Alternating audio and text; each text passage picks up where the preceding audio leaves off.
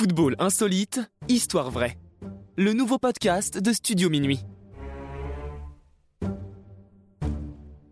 Ramenez la coupe à la maison.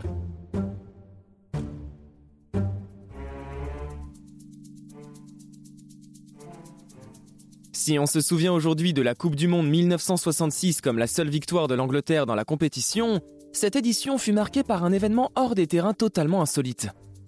L'Angleterre étant en pays hôte, une église méthodiste de Londres souhaite se faire prêter le trophée quelques mois avant la compétition pour l'exposer durant un événement organisé à Westminster, chic quartier de la capitale, non loin du Parlement britannique.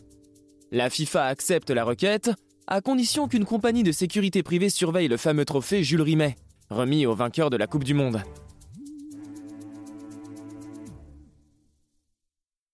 Pourtant, le 20 mars, durant une interruption de l'exposition pour célébrer la messe, le trophée est volé. La presse s'empare de l'affaire, le scandale est total. Doté d'un simple portrait robot du suspect, la police ne voit aucune piste aboutir durant plusieurs jours. Alors, dans l'impasse, le président de la Fédération anglaise reçoit une demande de rançon de 15 000 livres sterling.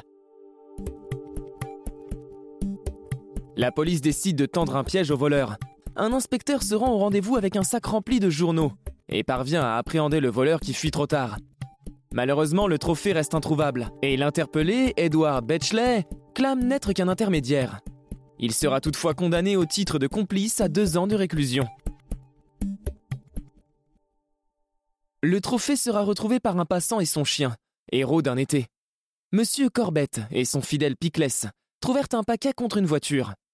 Pensant d'abord à une bombe, le londonien ouvrit finalement le colis et découvrit avec surprise le célèbre trophée Jules Rimet. Scotland Yards le suspecte alors d'être le coupable avant de l'innocenter et le remercier.